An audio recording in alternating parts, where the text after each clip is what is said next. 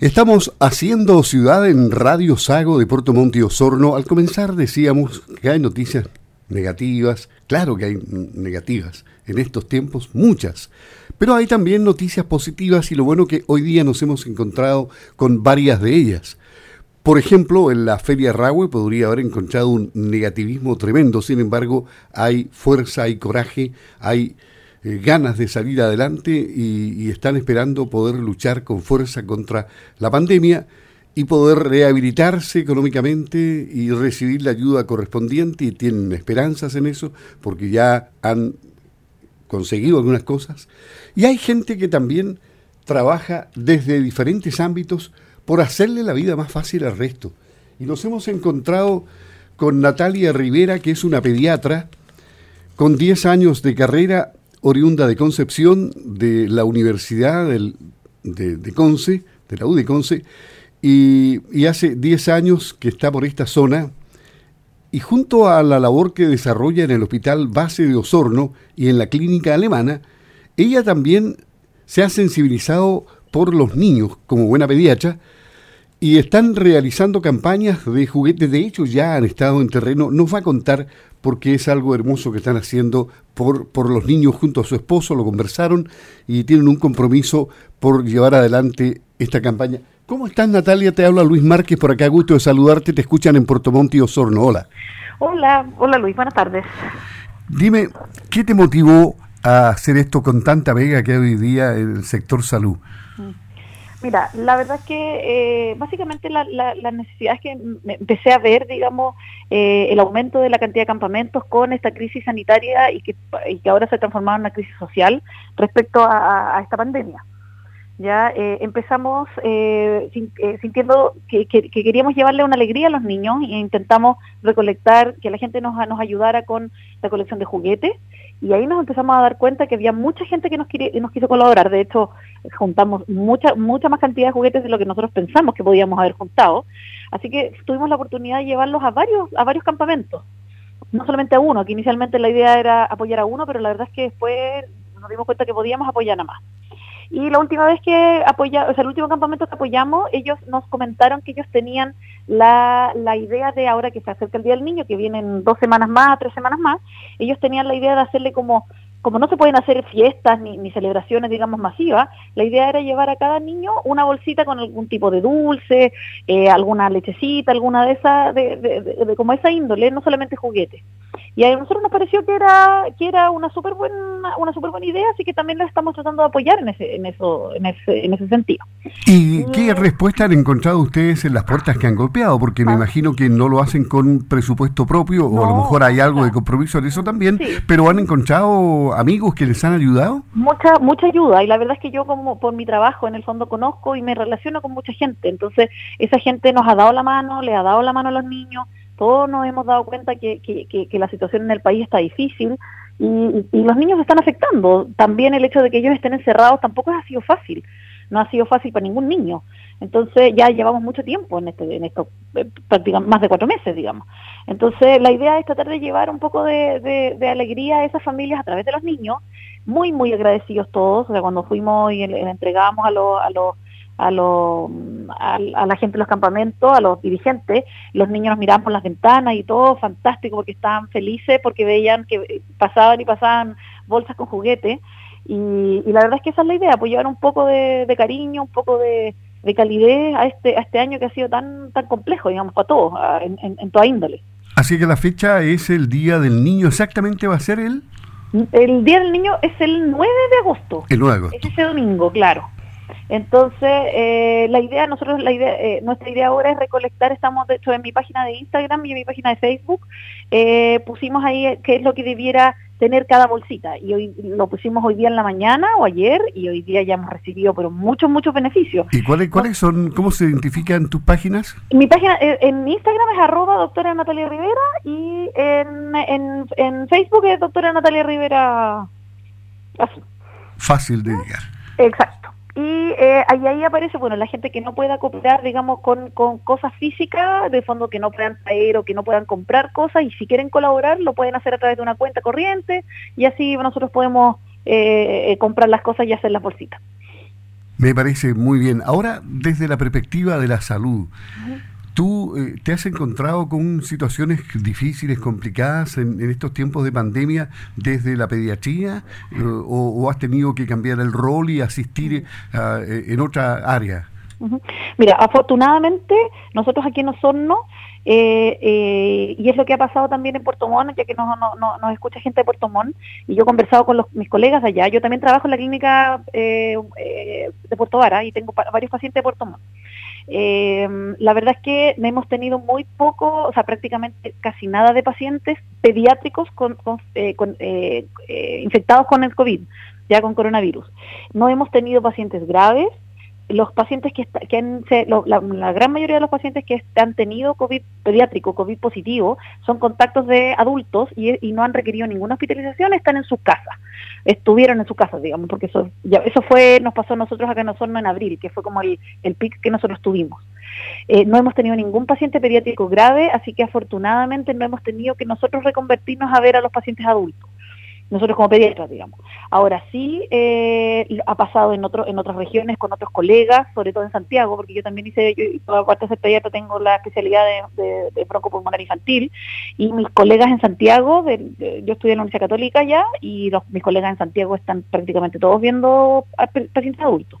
Sí, me ha llamado mucho la atención eh, las consecuencias que han sufrido menores de edad acá. ¿No han tenido casos de, de aquellos niños que han pasado el, el COVID como asintomáticos y después de creo que un mes eh, presentan síntomas como dolores estomacales, fiebre, eh, moretones o, manchas en la piel y que realmente los pone complicados mm. y ese es un síndrome que, que, que ha tenido que luchar también la medicina, ¿no? Sí, es un síndrome recientemente descrito, se describió en Estados Unidos ahora a fines de abril. Nosotros tuvimos un paciente aquí en Osorno, eh, este síndrome se llama PIMS, por sus siglas en inglés, que es un síndrome de eh, hiper, respuesta inflamatoria pediátrico. ¿Ya? Y que tiene cierto, eh, exactamente como tú lo dijiste, fiebre, moretones, racha, digamos, racha cutáneo, eh, dolores abdominales, vómito, ¿ya? Y lo el problema de este síndrome es que puede evolucionar a una miocarditis, o sea, afectación cardíaca, ya taquicardia, y los pacientes incluso pueden llegar a un shock. Nosotros hemos tenido un paciente que fue a principios de mayo de este año y que, claro, se relacionó con tres a cuatro semanas después que tuvimos nosotros el pique en osorno. ¿Ya? Y fue muy relacionado, fue el primer paciente en Chile que tuvo este síndrome, ¿ya? Eh, y después se, han ido describiendo en, en, en, en, Santiago, se han descrito un poco más de casos. Ya, ahora, es un síndrome que es efectivamente eh, no se produzca por la infección directa del COVID, sino que sucede porque hay una inflamación que el COVID produjo tres a cuatro semanas antes y que después se empieza a manifestar. Y efectivamente, lo, lo, digamos, lo peligroso es que eh, eh, pasa, pasa porque cuando los, la gran mayoría de los pacientes pediátricos hacen COVID asintomáticos. Entonces, es lo que dices tú. Asintomático uno no se dio cuenta que lo tuvo y después hacen este síndrome. Ahora, este síndrome es un síndrome igual raro, no, no es que les pase a todos los pacientes pediátricos. ¿Ya? Pero sí hay que tener, hay que tener ojo si es un paciente que tiene más de tres días de fiebre, consultar, sobre todo si es fiebre asociado a, esta, a este, a este rash o a estos dolores abdominales. Y lo raro que, lo raro que le da a menores de 5 y no tan menores, hasta, hasta 21 años. Sí, de hecho el, paciente que nosotros tuvimos acá en nosotros es un paciente de 11 años, es el, que hemos tenido hasta el momento, digamos. Eh, sí, no, no son niños tan tan pequeños.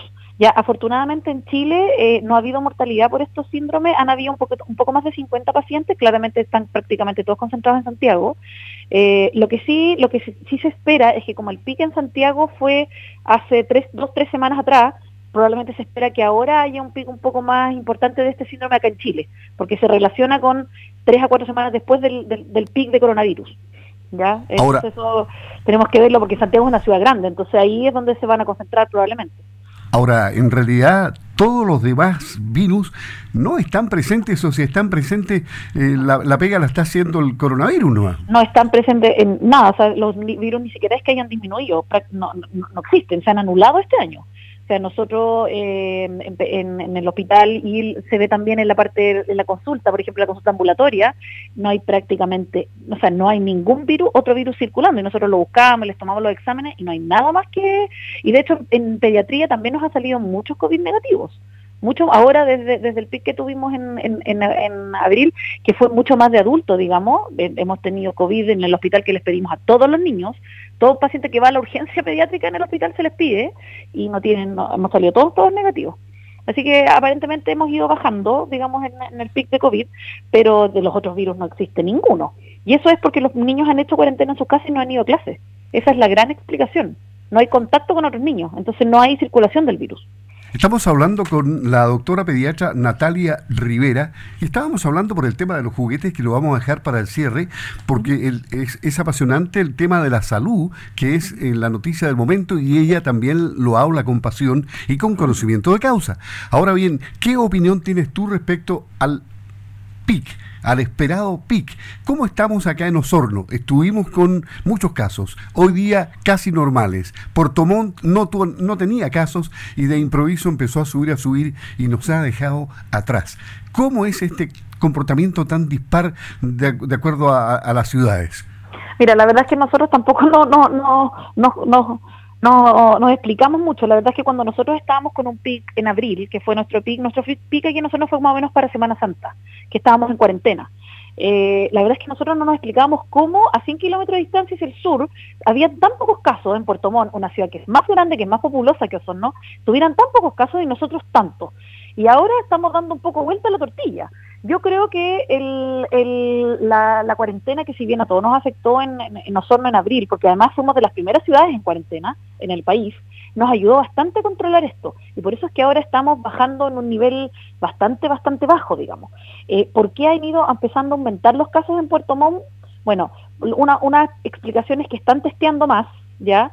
Y otra explicación es que no, no, no se siguieron las medidas como, como, como nosotros fuimos, fueron tan estrictas las autoridades con nosotros que nosotros no en abril, y no fue así en Puerto Montt porque no habían tantos casos. Entonces ahora estamos viendo como los coletazos de eso finalmente. ¿ya? Eh, pero la verdad es que eh, es, efectivo, como dices tú, eh, en tan poca distancia en el fondo, y son ciudades que, que tienen mucho, mucho intercambio de gente. Eh, en, forma normal, digamos. Uno va mucho a Puerto Montt y de Puerto Montt viene mucho para acá y, la verdad es que este, este comportamiento es, eh, eh, era como raro en ese momento. y ahora, bueno, se está, se está viendo los coletazos de a lo mejor no haber sido tan estrictos en otras ciudades como fuimos acá. Digamos. ¿Esta, ¿Esta ha sido la experiencia más fuerte profesionalmente hablando en tu vida profesional de, de 10 años? Absolutamente, y, y, de, manera personal también. Yo tengo hijos también, tengo hijos pequeños. Eh, del punto de vista de mi, marido no trabaja en salud, entonces todos nos hemos hecho, nos hemos, eh, eh, nos hemos afectado más que nada los niños igual son niños que necesitan, los niños pequeños necesitan relacionarse con otros niños eh, entonces, igual eh, eh, cuidarlos desde el punto de vista respiratorio es súper bueno y es algo que, estamos todos de acuerdo, pero ahora ya estamos viendo la cosa más como de, de, como que están aburridos, que quieren ver a sus amigos, quieren volver al colegio, algunos, digamos, eh, etcétera. pero sí, es, es, es un, fue un desafío y sigue siendo un desafío porque es toda, toda todo el tiempo salen cosas nuevas. Tampoco sabemos cómo es un virus que llega, viene de, en el mundo está desde diciembre, que fue cuando se, se escribió por primera vez en China. No sabemos si podemos tener una segunda ola en, en, Chile, digamos. Ya, ya tuvimos un pic, pero no, nadie nos asegura que no podamos tener otro, digamos, en un par de meses más. O sea, eso sería terrible. Sería terrible. Entonces esto es un desafío, digamos, para para el servicio, para, digamos, para los profesionales de la salud, para el sistema de salud, tanto público como privado lo que sí yo creo que es bueno destacar que en Chile, si bien hemos tenido como hemos tenido problemas con las cifras y con las autoridades, eh, eh, creo que el sistema de salud ha, dado el ancho para, para atender a todos estos pacientes si bien, eh, eh porque no, no hemos tenido las, las cifras catastróficas que nos decían en España o que nos decían en Italia. Entonces creo que nosotros como sistema de salud integrado, tanto público como privado y sobre todo público, que es el más, que es el que abarca mayor cantidad de gente, ha dado el ancho en relación al manejo de esta pandemia.